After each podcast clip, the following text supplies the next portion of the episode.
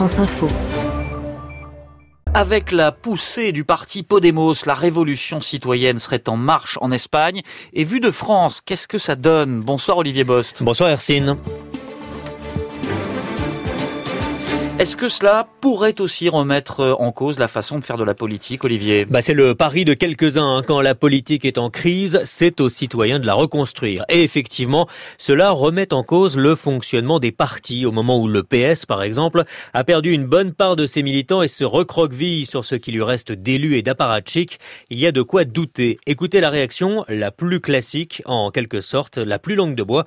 C'est la réaction de la secrétaire d'État euh, au gouvernement, la secrétaire d'État à la politique de la ville, Myriam El Khomri. Ça montre aussi que il faut que nous arrivions à renouveler nos pratiques démocratiques et que la place de la société civile, la place des citoyens est importante. Et moi, dans la politique que je conduis, notamment avec l'émergence des conseils citoyens dans chacun de ces quartiers, est aussi une manière de co-construire les politiques publiques avec eux. Et je crois que c'est nécessaire aujourd'hui dans notre pays. Voilà, co-construire. C'était ce matin sur France Info. La réponse, je vous le disais, la plus classique de la part d'un membre d'un vieux parti, c'est de promettre que les citoyens seront plus écoutés. L'UMP fait aussi un peu ça avec ses militants. Ils sont consultés euh, par une application sur smartphone sur des sujets divers. Les partis tentent donc de s'adapter. Et pour Jean-Marie Cavada, député européen et président de Nous Citoyens, les partis doivent changer, mais ils auront du mal à le faire. Les partis traditionnels ne sont pas très bien équipés pour ça. La droite a la culture du chef, la gauche a la culture de la doctrine, et je dirais que tout ça, c'est de la verticalisation jacobine. Le pays, et la France en est un exemple, se détourne du jacobinisme et elle veut des gens capables d'apporter des réponses concrètes aux problèmes qu'ils vivent, euh, si ce n'est dans le moyen terme, au moins, au moins euh, presque tous les jours. En réalité, euh, le numérique va jouer un rôle extrêmement important dans le rassemblement de, de, de ces populations affamées de réactions immédiates et concrètes. Et Jean-Marie Cavada estime qu'il y a un réservoir énorme pour ces initiatives. C'est le réservoir des abstentionnistes, premier parti de France dans les dernières élections locales. Alors, s'il semble difficile pour les partis euh, traditionnels de se réinventer, au Parti socialiste, le frondeur Christian Paul prône déjà pour des alliances avec ses nouveaux concurrents.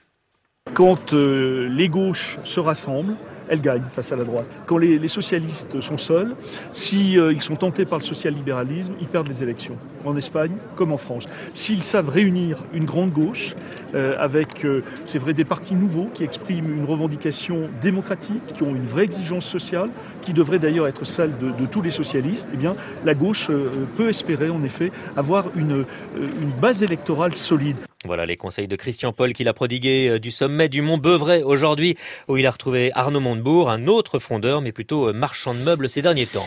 Christian Paul qui parle déjà d'alliance, comment est-ce vu par les anciens partenaires du PS, la gauche de la gauche? Alors comme après les élections en Grèce, euh, Jean-Luc Mélenchon ne boude pas son plaisir. Pour lui, Podemos en Espagne, c'est juste le prolongement d'un mouvement qu'il avait lui-même initié avec le parti de gauche. Nous voyons en Espagne la vague que nous avions commencé, nous ici, avec nos petits 11%, qui s'est terminée par une victoire en Grèce et qui maintenant euh, euh, est en train de balayer l'Espagne. Il faut que les partis, nos partis, je parle de ceux de l'autre gauche, s'ils veulent vraiment que le coup de balai passe sur la vieille politique UMPPS, il faut que nos partis se mettent en retrait au service de formation citoyenne, c'est-à-dire où les gens s'impliquent eux-mêmes. C'est les gens qui doivent faire le ménage, c'est pas nous. Et Jean-Luc Mélenchon attend beaucoup des régionales. Il s'agit d'un scrutin de liste, c'est-à-dire d'une élection où il ne s'agit pas de choisir une seule ou deux personnes, donc ça permet de rassembler beaucoup plus de monde. Mais il y a un gros frein en France. Le Front National a déjà capté une part du ras-le-bol du système politique, canalisé une part des déçus du Parti Socialiste et de l'UMP, et le FN est tout absolument tout, sauf un mouvement citoyen. Olivier Bost, l'édito politique du 17-20.